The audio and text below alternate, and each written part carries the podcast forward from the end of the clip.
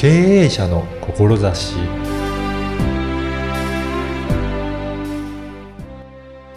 こんにちは、小ラボの岡田です。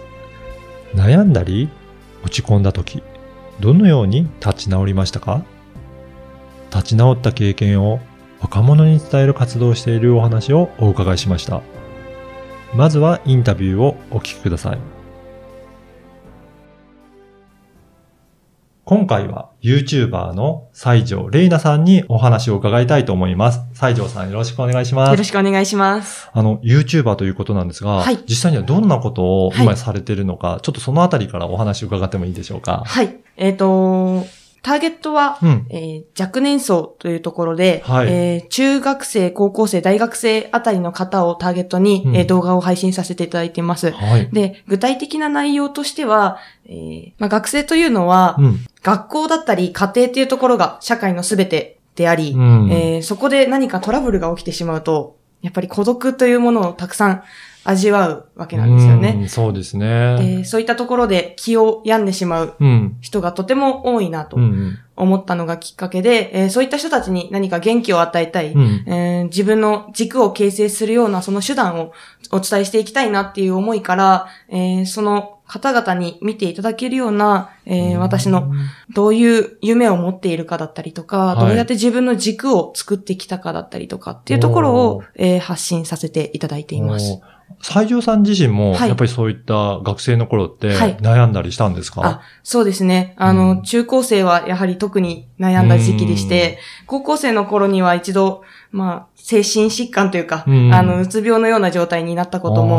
ありまして、はい。あの、非常に強い孤独感を味わった時期はありましたね。うん。で、そこからはいどういう風にして、はい。また変わっていったんですかね？ああの、高校2年生の時に、うん。もう1年間学校にも行けないような状態になってしまって、はい。あの、もうほぼ引きこもりだったんですけれども、あの、そこから、うーん、自分の中で、その引きこもりの期間にうん、どうやったら自分は辛いから辛くないになれるのか、うん。どうしたら幸せって感じられるのかっていうのを、うん、うん。もうずっと家にいたので、ぐるぐるぐるぐる考えられたわけですよね。うん。そこで、えー考えた結果、えー今、全日制の高校に通ってたんですけど、はい。全日制の高校を辞めて、えー通信制の高校に転学して、うん。えー演劇をやることが自分にとっての幸せだっていう結論に導けたことが、えーまあ、自分のその軸の形成、うん。あの、苦しい時期を乗り越えたうん。経験っていうところになりますね。でも、はい。あの、普通は、まあ、はい。それがいいなって自分で思っても、やっぱり親だったり、学校の先生だったり、はい。普通のね、はい。高校通ってたら、うん。なかなかそこから、はい。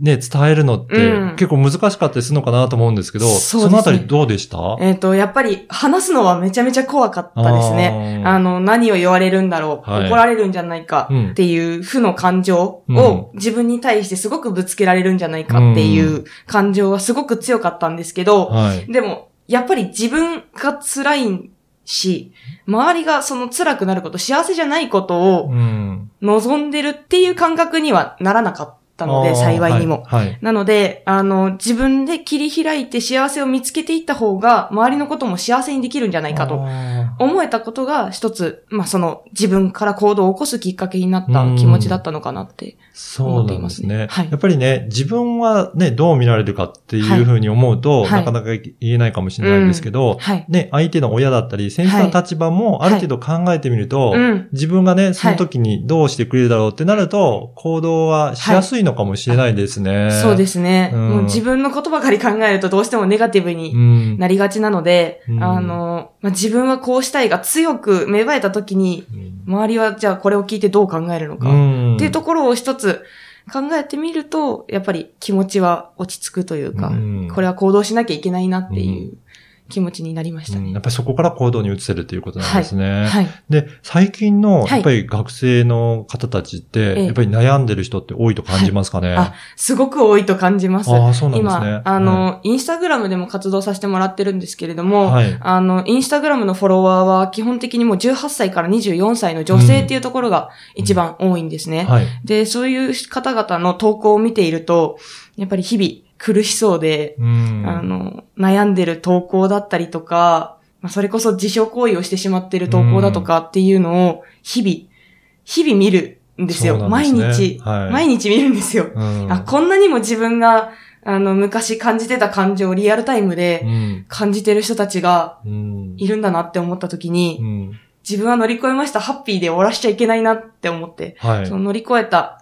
まあ、マインドセットじゃないですけど、っていうところ、自分の軸っていうところを一つ見出すことがすごく幸せに行き着くんだよってことを伝えていきたいなってうん。思わされた、まあ一番の強いきっかけでもありますね。やっぱりそれ、ね、はい。インスタグラムとか見ていくと、はい。そういった人が多いんだなっていうのを、うん。まあ日々感じて、そこからじゃあ何かしようっていうことで、はい。じゃあ YouTuber として、はい。まあ YouTube にはそういった方に向けた投稿をメインにやってるんでしょうかね。はい、そうですね。あの、まあ YouTube は入り口っていうような考え方をしていて、うん。うん高校生、中学生、大学生の方々が見てくれそうな内容っていうところを投稿したりしています。うん。まあ、自分自身がトランスジェンダーっていうところもありまして、ん。性の悩みの解決方法だったりとか、まあ、解決方法にはなってないんですけど、はい。あの、体験談だったりとか、うんあとは、あの、まあ、男装女子っていう風に言わせてもらっているので、あの、男装女子が選ぶメンズ服の選び方とか、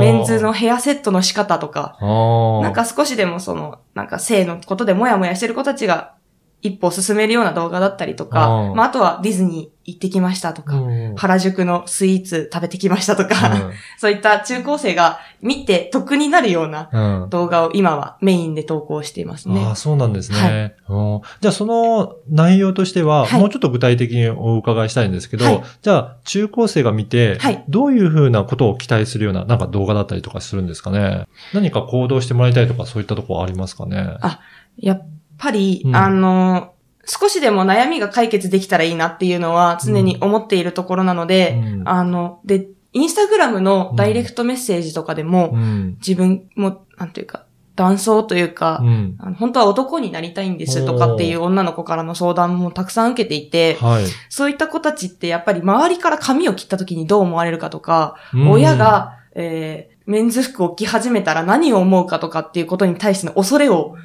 すごく強く抱いているので、あーまあ、そこに対してのアンサーっていうのを、まあ、比較的多く出してるように思いますね。じゃあそういった悩みもある人たちに向けて、はいまあ自分の体験も含めはて、いろいろ情報発信をしてるっていうところですかね。はいだから少しでもそういった参考に、はい今までの参考にしてもらえればっていう、はい。なんかそういった思いで出してそうるんでかね。ですすね。そうですね。私は私が体験したことしかうん表現することができないので、うん。